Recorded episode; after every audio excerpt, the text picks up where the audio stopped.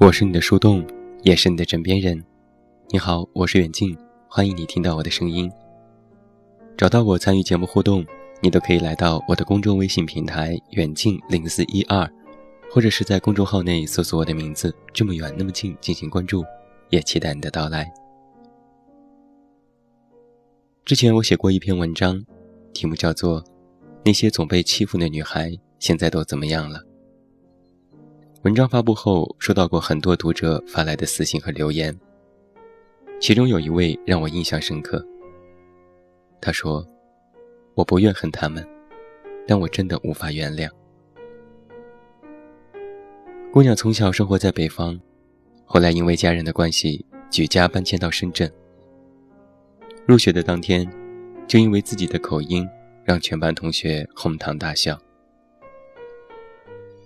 同学对这个外地人十分的排斥，各种取外号，冷嘲热讽，每天被人指指点点。越是生气和委屈，同学就越得意洋洋。后来，姑娘熬到上了大学，曾经有一位总欺负她的同学给她发邮件道歉。说自己年少时不懂事，现在想来十分后悔。姑娘说：“我没回复邮件，我不怪他们，但我真的不知道该说什么。”这让我想起了我的一位小学同学，那时他是学校的小霸王，每天两面三刀，在老师面前扮演好学生乖孩子，一扭脸就变了模样。整天欺负其他同学，而我就是被欺负的那一位。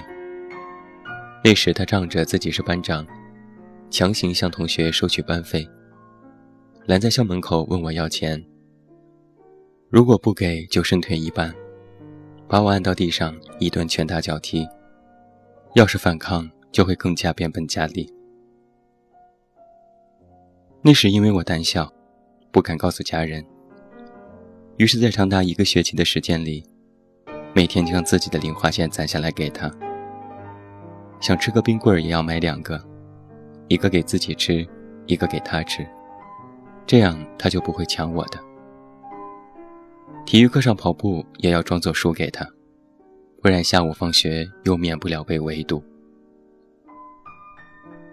班上被他欺负的同学不止我一个，大家不约而同地选择了沉默和忍受。不敢告诉家长，不敢告诉老师，因为知道哪怕告诉了也没有办法制止他。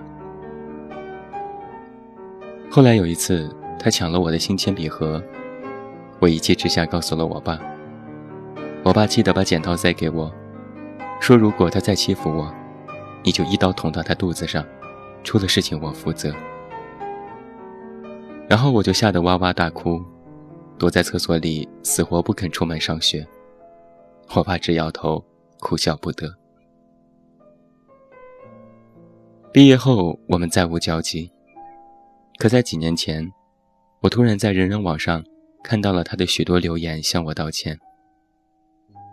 那时的我，同样不知道该回复什么。我也不怪他，但是那种整天被欺负的感觉。却始终无法真正的释怀。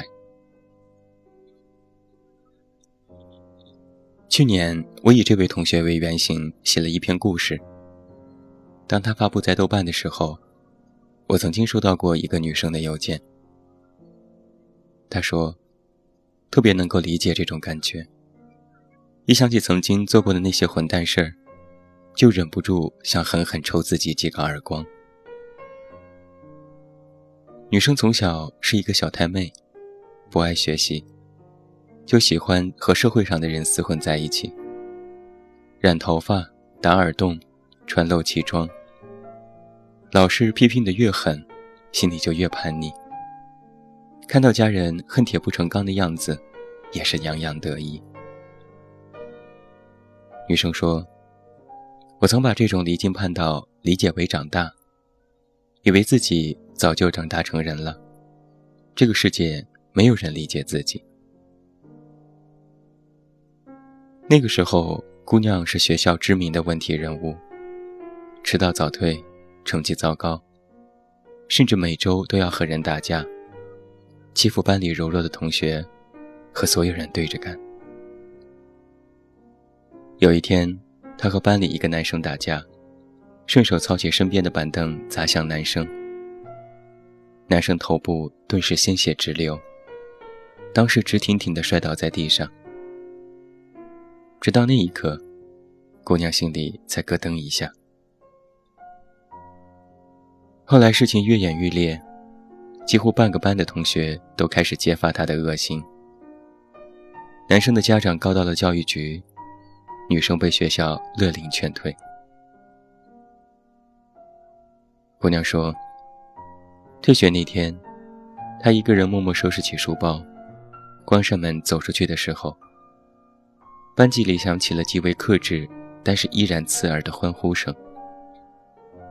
那时他才第一次知道了什么叫委屈。父母离婚时他不委屈，被老师批评他不委屈。”考试交白卷，他不委屈。可那一次，他背着书包在教学楼的背后狠狠地哭了一场。他觉得自己被人瞧不起。后来，早早进入社会的他才明白了自己的幼稚。社会远不是学校，没有人会永远向着你、让着你。想要出人头地，就必须下狠心。姑娘做过很多份工作：餐厅服务员、网吧的保洁、超市导购、售楼小姐等等。每份工作时间都不长，几个月、半年。越做心里越没底，越做心里越迷茫。他在邮件里说：“做的工作都是体力活，没什么成就感。”是不是因为自己学历不高，所以就要受尽别人的冷眼，尝尽这个社会的辛酸？他说：“这可能就是报应吧。想起当年做过的错事，现在再怎么苦，都默默地忍受了下来，觉得这是老天在惩罚我。”最后，他问我：“那我到底要还到什么时候，才是个头呢？”欠债还钱，欠情还情。这个社会永远都是相对平衡的存在。很多人都是欺软怕硬的生物，于是可能我们从小就见惯了欺负人的场景。小苗就曾经对我这样说过，就是觉得没什么大不了的，所以才会有恃无恐。小苗是我的高中同学。不过我和他只做过一年半的同学。他因为在学校宿舍偷东西，被抓后又拒不承认，还打人，被少管所带走，从此杳无音讯。多年后，我在参加同学婚礼的时候，再次和他重逢。他亲热地拍着我的肩膀，笑着说：“老弟呀，当年就是你还能对我说几句真话。”经过他的讲述，我才想起曾经对他说过的那些话。最开始，他总是喜欢那班上同学的零食。我对他说：“人要学会将心比心，要学会己所不欲，勿施于人。你自己这么烂，就不要觉得别人都是烂人。”那时，他对我的这套说辞不以为然。有什么了不起？不就是吃点东西吗？搞得好像犯罪一样。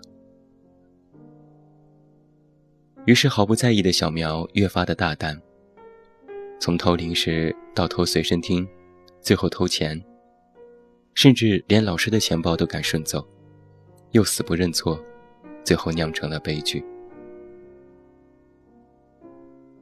我听熟悉他的人说起，从少管所出来，他又和社会上的混混成天勾肩搭背。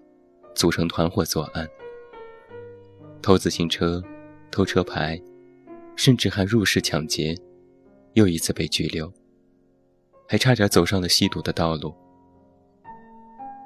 多亏他的妻子反复劝他，才让他迷途知返，不至于陷入罪恶的深渊。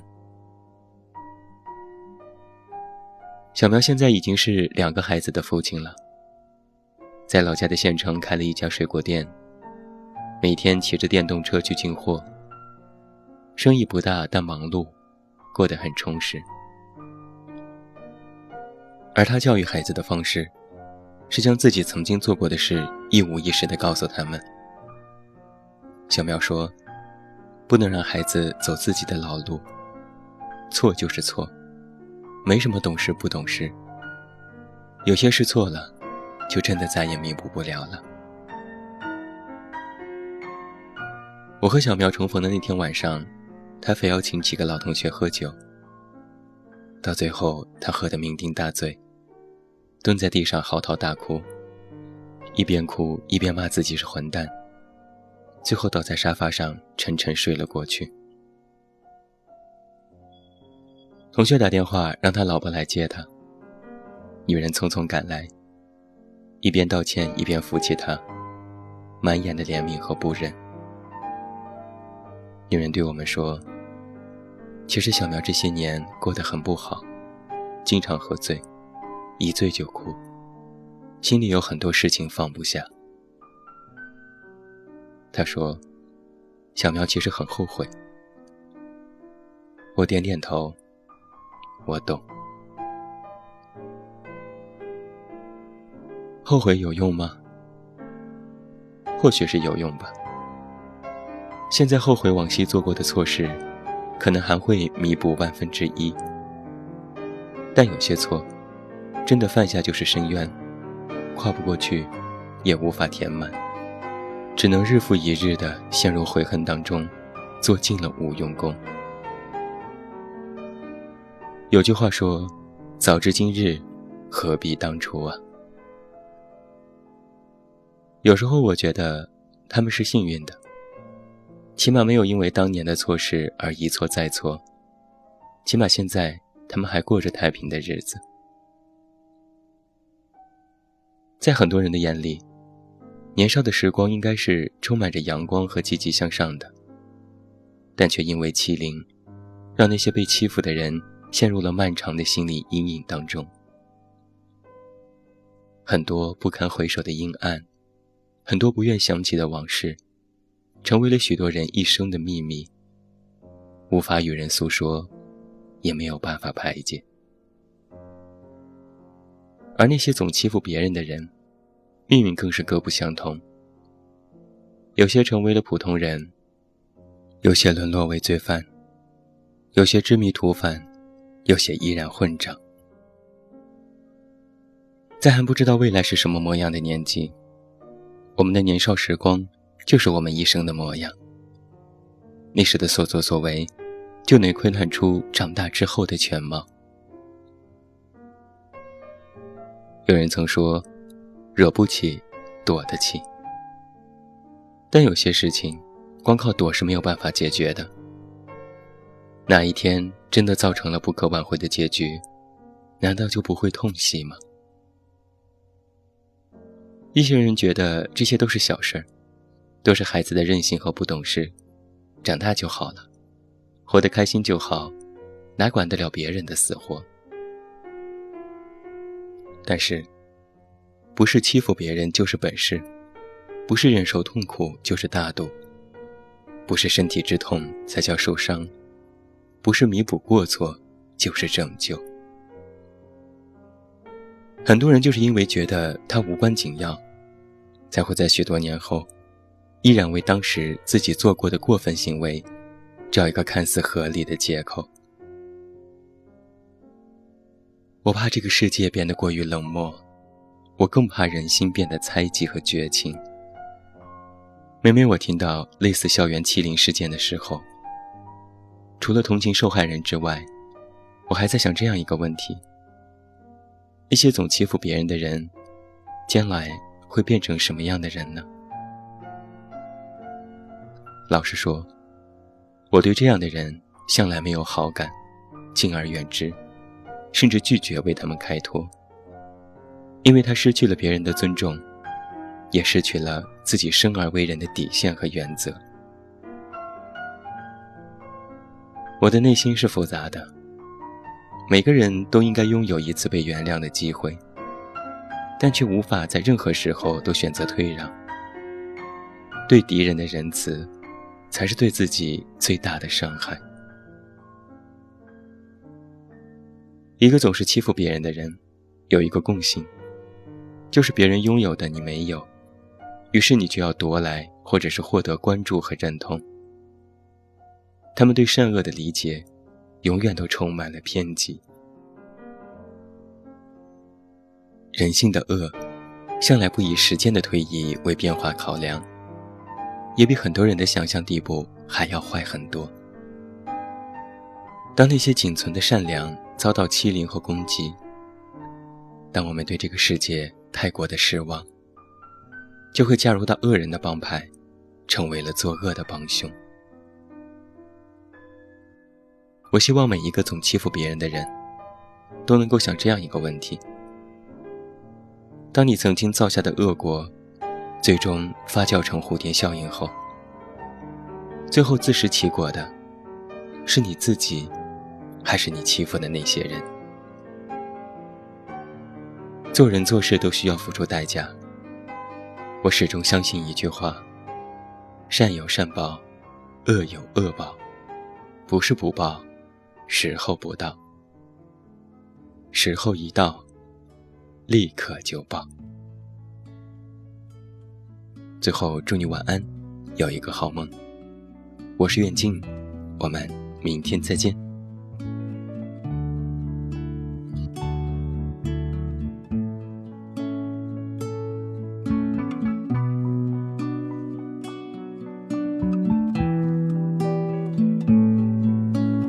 银行就在街头，邮局开在街尾，让你寄上红包和情书去远方。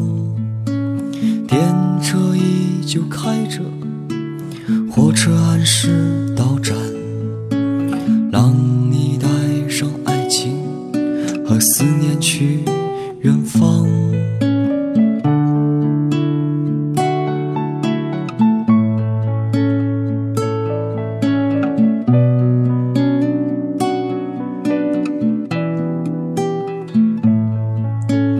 机场依旧开放，电视里有人歌唱，让他带着行囊和心情去远方。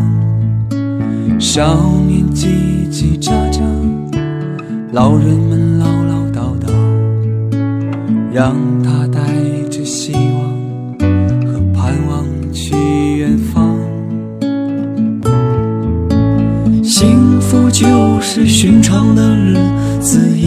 就悄悄地飘过。我们在晚餐的灯火下坐着同样的位子。幸福就是寻常的日子，依旧悄悄地飘过。我们在明亮的灯下讲着相同的事。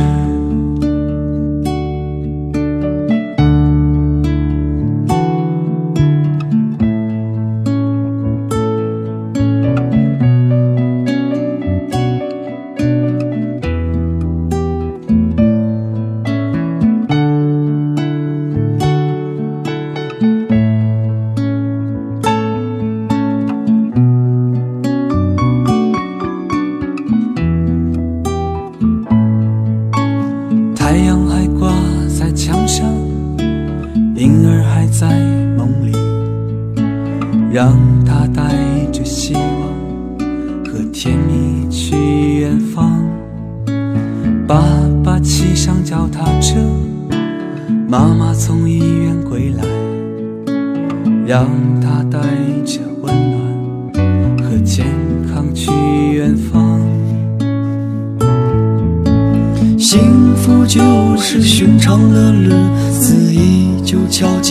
飘过，我们在晚餐的灯火下坐着同样的位子。幸福就是寻常的日子依旧悄悄地飘过，我们在明亮的灯。下讲着相同的事。幸福就是寻常的日子依旧悄悄地飘过，灯火下坐着同样的位子。幸福就是寻常的日子依旧悄悄的飘过，